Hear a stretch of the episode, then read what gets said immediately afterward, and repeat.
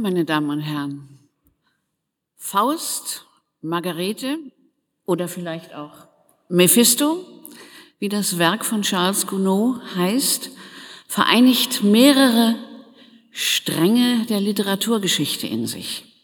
Wir als Deutsche behaupten den Faust immer für uns. Es ist Goethe, es ist der Sinnsucher, es ist derjenige, der wissen will, was die Welt im Innersten zusammenhält. Und vergessen dabei ganz leicht, dass Faust eigentlich ein europäischer Mythos ist, der sich dann irgendwann in zwei Stränge aufteilt. Faust im Mittelalter ist ein Konglomerat aus verschiedenen Personen, verschiedenen, man weiß auch gar nicht, ob es ihn historisch wirklich gegeben hat oder nicht.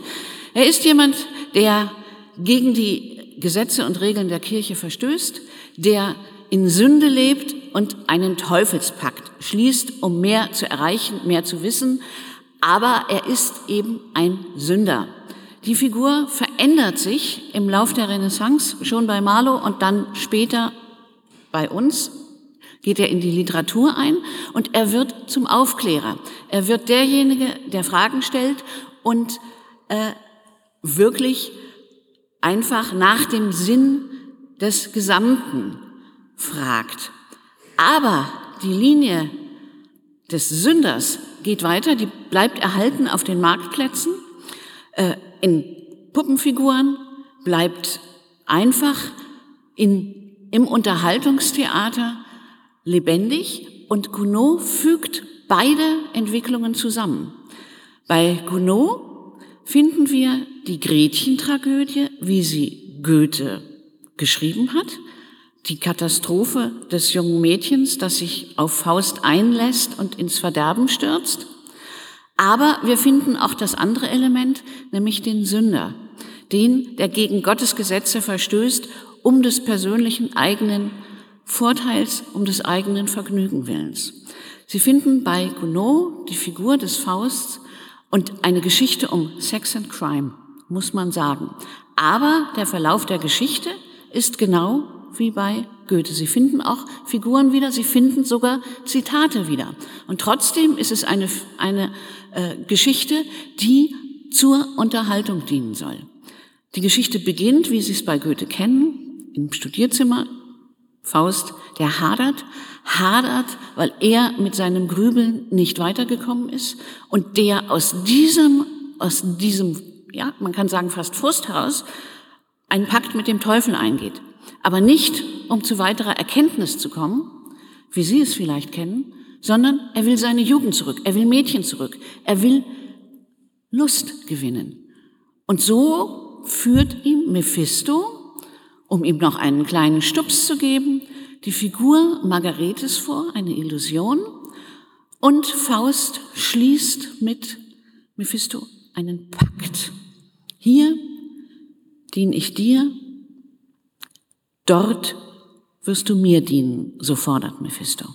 Und Mephisto führt ihn fort in die Welt, als erstes auf einen Jahrmarkt, da lernen wir Figuren kennen, die wir auch schon bei Goethe gekannt haben, wie Wagner zum Beispiel oder Sibel, eine Figur aus Auerbachs Keller, umgedeutet, und Valentin, der Bruder Margaretes, des Mädchens, das ihm Mephisto, dem Faust, vorgeführt hat, äh, um ihn zu locken, um ihn zu verführen zum Pakt. Mephisto, Sie haben es gerade gehört, zieht die Aufmerksamkeit aller an sich und unterhält und verführt die dort anwesenden Menschen auf diesem Jahrmarkt, holt das Negativste aus ihnen heraus mit seinem Lied, was Sie gerade gehört haben vom goldenen Kalb, dem, der Verherrlichung des Geldes, des Goldes. Und Valentin und alle anderen müssen danach in den Krieg ziehen und Valentin macht sich Sorge um seine Schwester Margarete, die er ohne Schutz und alleine zurücklassen muss, nur im Schutze Sibels, des, eines pubertierenden Jungen, der auf sie achten soll. Faust fordert von Mephisto, das Mädchen kennenzulernen, das der ihm vorgeführt hat als Illusion. Und Faust und Margarete treffen zum ersten Mal aufeinander. Mein liebes Fräulein, darf ich's wagen, Arm und Geleit ihr anzutragen. Fast wörtlich steht es bei Gounod, das kennen Sie von Goethe. Und Margarete, ganz anständiges Mädchen, weist Faust zurück. Das hält aber nicht lange vor, denn Mephisto, auch das kennen Sie von Goethe, besticht sie quasi, indem er ihr ein Schmuckkästchen in ihr Zimmer legt, das sie findet, als sie wiederkommt aus der Kirche. Und sie lässt sich von dem Geglitzer verführen, es anzutun. Sie wird bestätigt von der Nachbarin Marte Schwertlein. Und dann kommen Mephisto und Faust. Mephisto lenkt die Nachbarin ab und Faust und Margarete entdecken ihre Zuneigung füreinander. Und wenn sie der Musik lauschen, dann wissen sie, da ist wirklich eine ganz, ganz große Liebe am Aufblühen. Und so respektiert Faust auch zunächst, dass Margarete ihn zurückweist. Erst das Eingreifen Mephistos führt dazu, dass die beiden dann miteinander eine Nacht verbringen. Als nächstes erleben wir Margarete, wie sie eigentlich nur noch wartet, wartet, ob Faust wiederkommt, denn das ist nicht der Plan Mephistos gewesen. Kinder kriegen und Häusle bauen. Er hat Faust mit sich gezogen durch die Welt. Er will ihn verführen, er will ihn immer weiter verführen, bis er die Seele von Faust besitzt. Und Margarete hat ein Kind geboren von Faust. Sie ist gesellschaftlich geächtet und hat nur noch einen Freund, Sibel, den jungen Mann, der sie liebt und der ungebrochen zu ihr steht, während alle anderen sie ausgestoßen haben. Und dann kommt auch noch der Bruder Valentin aus dem, aus dem äh, Krieg zurück und stellt fest, dass seine Schwester ein gefallenes Mädchen ist. Und der Gedanke an seine Schwester, die hat ihn, der hat ihn über den Krieg getragen. Und dieses Mädchen ist von ihrem Thron gestürzt. Sie ist eine Sünderin geworden. Und so ist Margarete verlassen von allen, verzweifelt sucht sie Schutz in der Kirche, verzweifelt sucht sie, sucht sie Trost. Und auch in der Kirche wird sie die Gedanken an ihre Sünde nicht mehr los. Mephisto erscheint in ihrem Kopf, in ihrer Fantasie und peinigt sie so lange, bis sie in ihrer Verzweiflung das Kind tötet. Faust hat sich unterdessen durchgesetzt, ist zurückgekehrt, getrieben auf der Suche nach Margarete und Mephisto singt ein Ständchen vor dem Zimmer Margaretes und macht sie in seinem Lied zur Hure. Und so gibt es einen Bruder, der herausstürzt aus dem Haus und Faust und Mephisto, beziehungsweise Faust, geführt von Mephisto, muss man sagen, kämpfen miteinander und Valentin wird tödlich getroffen und im Sterben verflucht er seine Schwester. Und Faust und Mephisto ziehen weiter durch die Welt. Mephisto führt Faust in sein Reich zur Walpurgisnacht. Und an Faust ziehen die Schönheiten, die Kurtisanen der Welt vorbei. Es ist die Welt der Lüste, des ungehemmten sich Auslebens. Und inmitten all dieser Sinnlichkeit, auf die Faust sich durchaus einlässt, taucht plötzlich vor ihm das Bild Margaretes auf, dem Kerker auf ihre Hinrichtung wartet. Und Faust den Rest seiner Liebe in sich entdeckend oder den Rest Anstand in sich entdeckend, zwingt Mephisto mit ihm in den Kerker zu gehen und Margarete zu befreien. Und Margarete wartet auf ihre Hinrichtung und sie erkennt Faust und sie träumt einen Moment von der Liebe und dann muss sie erkennen, dass Faust nicht alleine gekommen ist. Dass der zweite Teil von Faust, nämlich Mephisto, untrennbar mit dem Geliebten verbunden ist. Und sie vertraut ihre Seele den himmlischen Mächten, Gott an, bittet um Errettung und verweigert die Flucht. Mephisto äußert nur sehr, eigentlich sehr trocken. Sie ist gerichtet. Und die himmlischen Chöre antworten, sie ist gerettet. Das ist die Geschichte, die uns Gounod erzählt. Und es tritt uns ein Faust entgegen. Wir, deswegen heißt übrigens die Geschichte im Deutschen Margarete, weil die Deutschen ihren Goethe nicht entweihen wollten, ihren Sinnsucher nicht entweihen wollten. Aber die Geschichte heißt auch deswegen Margarete, weil wir die Entwicklung einer Frau erleben.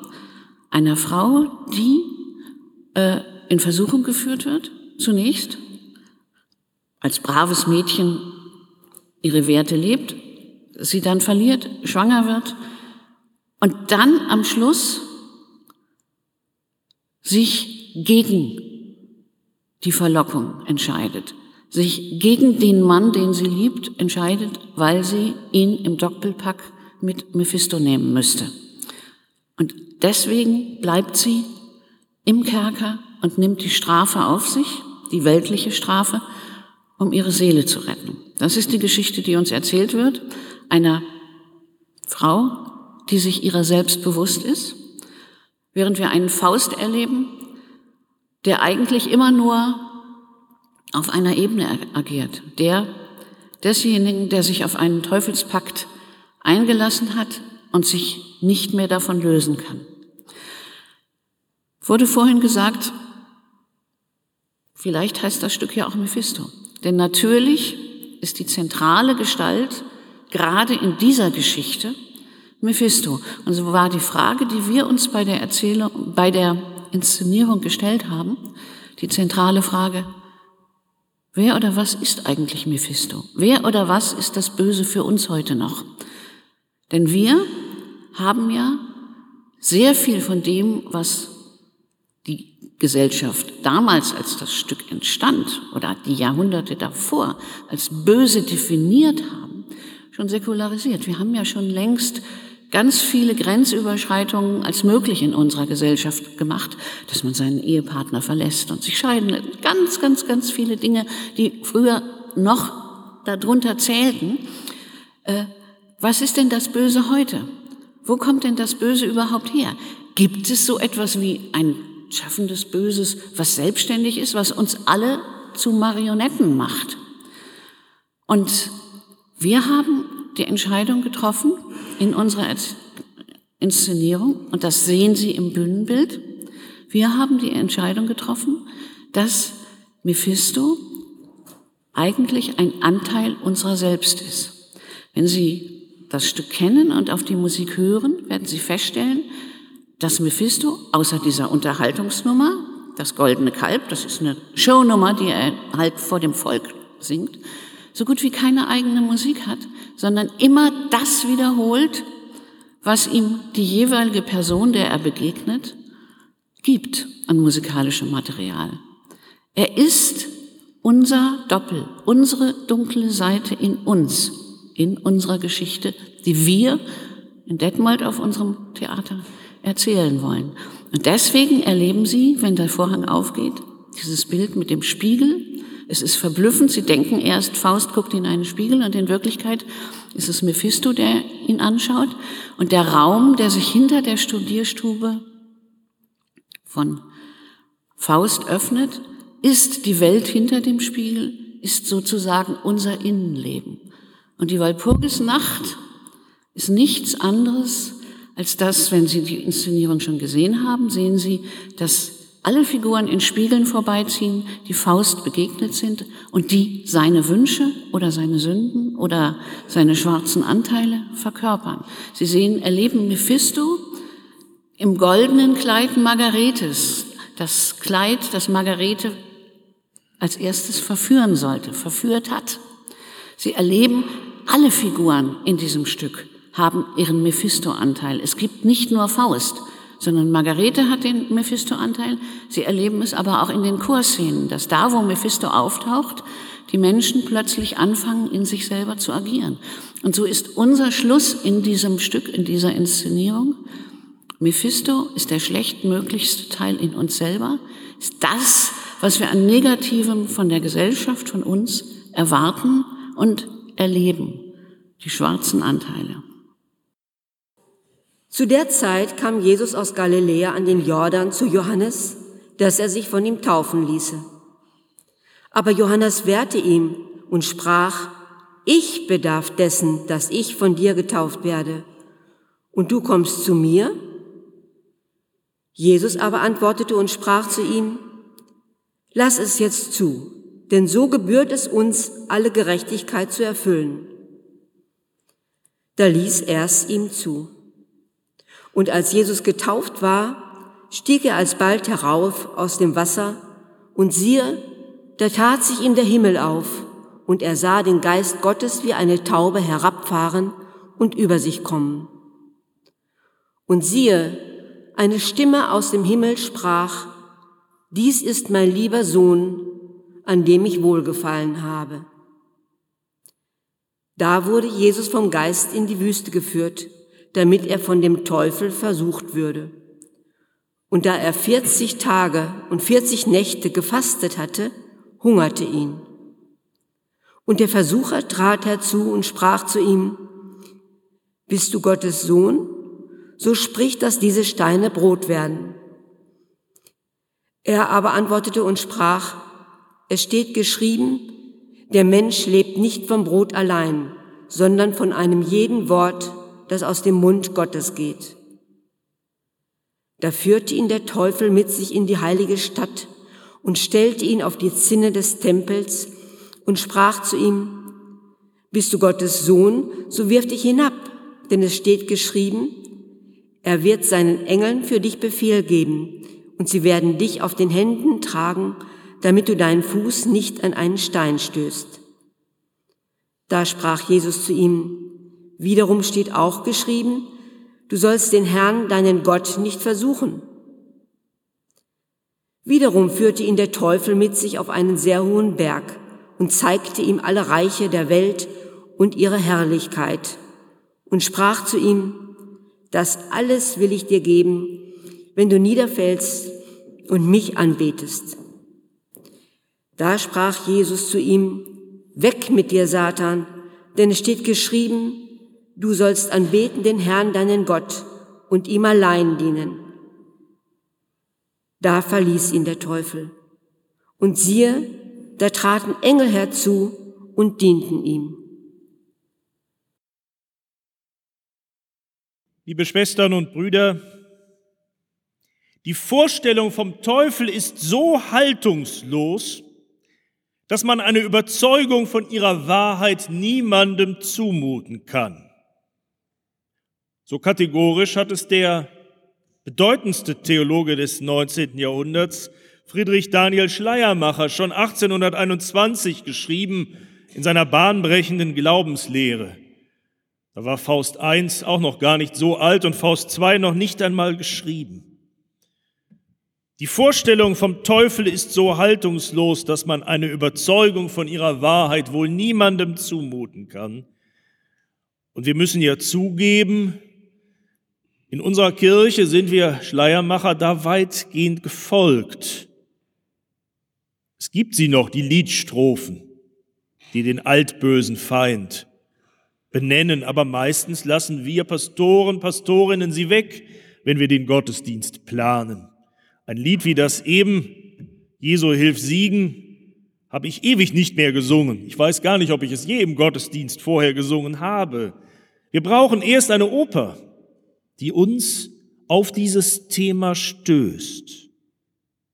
Jetzt habe ich noch mal bei Schleiermacher nachgelesen und ich fand sehr interessant, dass er seinem kategorischen Satz, die Vorstellung vom Teufel ist so haltungslos, dass man eine Überzeugung von ihrer Wahrheit niemandem zumuten kann, dann ein wenig verschämt anfügt, es sei aber dennoch keinem Christen die Berechtigung abzusprechen, dass er sich dieser Vorstellung bediene, wenn sie ihm scheinbar unentbehrlich ist, um sich die Gottlosigkeit des Bösen anschaulich zu machen, oder um sich einzuprägen, dass der Mensch gegen das Böse als gegen eine ihrem Ursprung nach, seinem Willen und seinem Verstand unerreichbare Gewalt nur in einem höheren Beistande Schutz finden kann.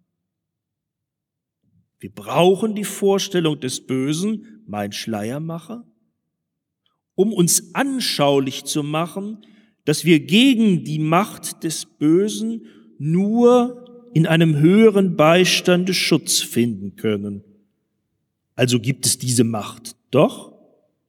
Schleiermacher sagt dann, es sei mehr Sache der Poesie als der Glaubenslehre, mehr eine Angelegenheit der Vorstellung also als der Erkenntnis, das Böse dann als den Bösen sich vorzustellen und so zur Sprache zu bringen. Und der Vater des Kulturprotestantismus hat dabei dann zunächst tatsächlich das Kirchenlied im Blick. Da solle der Böse nicht ganz gestrichen werden, aber da ist der Sprung zur Oper doch gar nicht mehr so weit, gerade wenn es die Oper eines ehemaligen Kirchenmusikers ist, Charles Gounod. Der hat diesen Schritt zur Veranschaulichung des Bösen auf die Opernbühne gewagt. Wahrscheinlich ist es doch kein Zufall, dass gerade er, der Katholik, der, der so viel Gutes wollte, der so viel bewegen wollte in der Gesellschaft seiner Zeit, dass gerade er bei Mephistopheles gelandet ist. Und man muss ja sagen, wenn man ihn hier erlebt, in der Verkörperung von Seng Won Lee, sei es auf der Bühne im Theater oder selbst hier bei uns in der Kirche, dieser Böse macht was her, der lässt sich hören. Darum meine ich, eigentlich müsste die ganze Oper Mephistopheles heißen. Jan Essinger, der Regisseur, hat es gesagt, Sie können es nachlesen im Programmheft. Er bestimmt, wohin die Reise der, eigen, der einzelnen Figuren geht. Er, Mephistopheles, bestimmt. Und doch, Sie haben es gesagt, Frau Wirz, dieser Mephistopheles hat trotzdem kein Eigenleben. Er hat, das finde ich faszinierend, bei Gounod keine eigene Melodik. Er hat eigentlich außer diesem Liedlein vom goldenen Kalb selber nichts zu bringen. Und so sagt es Essinger, er schafft nicht aus sich selbst heraus, er bringt nur zum Vorschein, was sich bereits in den Figuren befindet.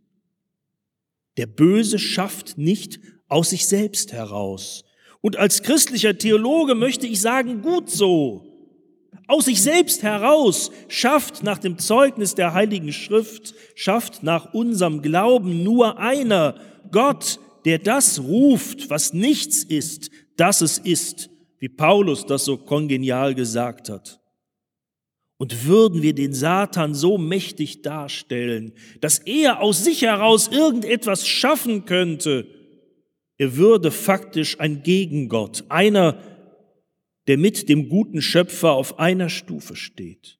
Und das ist er nach biblischem Verständnis gerade nicht, auch wenn ihn die allzu große Aufmerksamkeit gerade der ganz frommen, jedweder religiöser Couleur durch die Jahrhunderte immer wieder dazu gemacht hat und das dann oft mit wirklich teuflischen Folgen.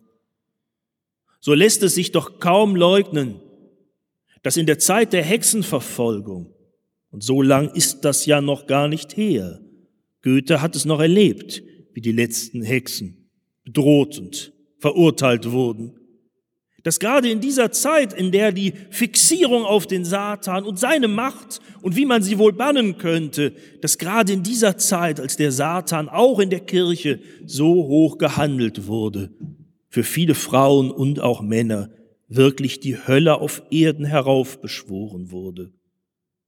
Also den Teufel doch lieber links liegen oder ihn ausschließlich der Opernbühne überlassen?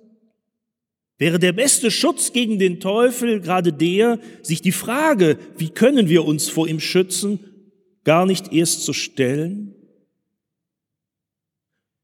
Und doch, und das sehen wir ja bei Gounod, das sehen wir gerade in der Detmolder Inszenierung, doch kann einem das Böse, der Böse, ja zusetzen. Und wenn das Böse nichts anderes wäre als nur der aus dem Spiegel uns anstarrende, von uns so oft verdrängte, finstere Teil unseres Selbst, unsere Korrumpierbarkeit, unsere Bereitschaft, wenn es um die Befriedigung unserer Gier und unserer Lust geht, allzu schnell den Pfad der Rücksicht auf andere zu verlassen.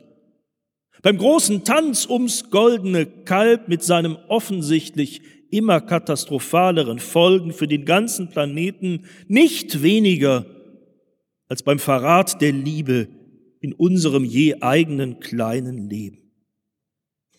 Gerade wenn der Böse in Wahrheit nur unsere eigene mal glänzende, mal scheußliche Fratze wäre, die uns aus dem Spiegel heraus entgegenkommt.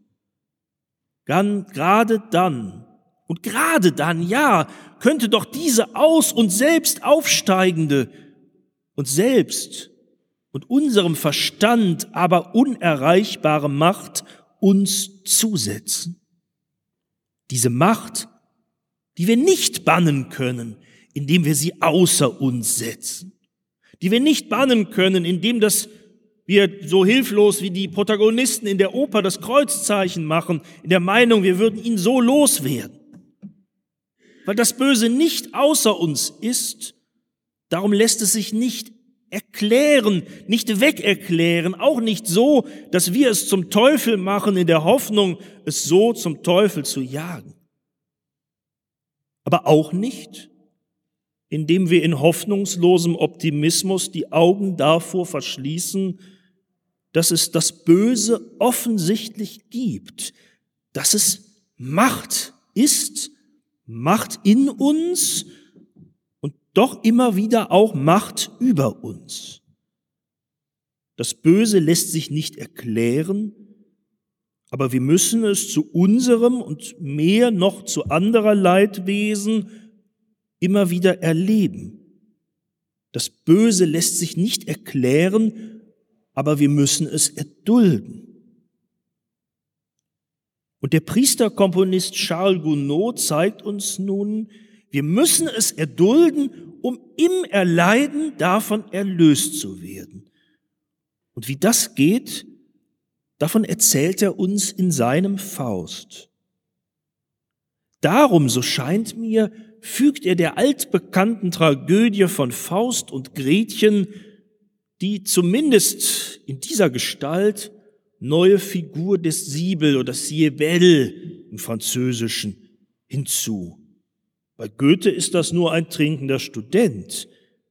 Aber bei Gounod ist er der treue Freund, der an Margarete festhält, als alle sich abwenden. Nun muss man sagen, ich würde sagen, lieber Charles Gounod, das ist mir auch ein bisschen zu viel Oper. Dieser Siebel ist ja immer nur gut. Er ist immer da, wenn er gebraucht wird. Eine reine Bühnenfigur, ein bisschen so wie Mephistopheles, nur in weiß. Einer, der gar nichts Böses im Schilde führt. Und ist es Zufall, dass er Sopran sein muss und noch kein ganzer Mann sein kann, weil er sonst dem Bösen doch wieder zugetan wäre? Aber man könnte in ihm ja auch ein Symbol sehen. Ein Symbol für die Möglichkeiten, die genauso in uns stecken wie die dunklen. Die Möglichkeiten, angesichts des Leidens, das das Böse in dieser Welt immer wieder heraufbeschwört, mitfühlend zu sein, solidarisch, mitzuempfinden und wenn es sein muss, mitzuleiden, nicht wegzuschauen, nicht wegzulaufen, wo eine andere, tief verletzt uns braucht. Und so ist Ziebel in seiner Reinheit eine zutiefst wahre Figur. Vor allem aber erzählt Gounod vom Erleiden und damit vom Durchleiden und vom zu Ende Leiden des Bösen in der Gestalt der Margarete selber. Ihr setzt der Böse doch in Wahrheit viel mehr zu als ihrem Freund Faust. Und das bringt die, gerade die Detmolder Inszenierung in dieser Kirchenszene, indem sie so heraushebt, wie ich finde, genial auf den Punkt.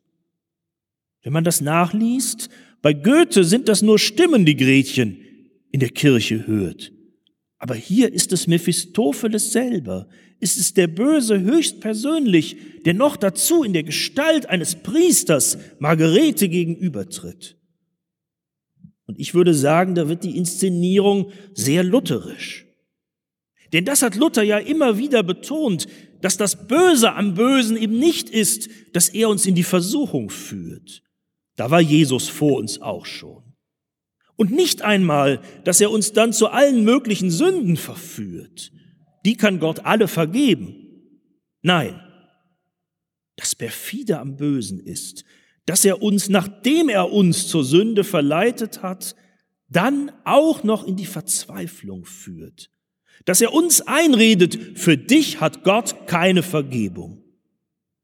Und diese Verzweiflung, in der wir Margarete dann erleben, die Verzweiflung, die ein Luther so gut kannte in seinem Leben, die meint er, wenn er in seinem Pfingstlied diese geheimnisvolle Zeile schreibt als Bitte an Gott, dass in uns die Sinne nicht verzagen, wenn der Feind wird das Leben verklagen. Und dieser Feind ist der Böse. Dieser Feind ist die Stimme, die im Dunkeln zu uns spricht und uns mit so guten Gründen einflüstert, dass es doch in unserem Leben, so wie es ist, alles verloren und damit alles sinnlos ist. Luther kannte diese Erfahrung des Bösen sehr gut und er wusste, sie kann sich auch der Stimme der Kirche bedienen.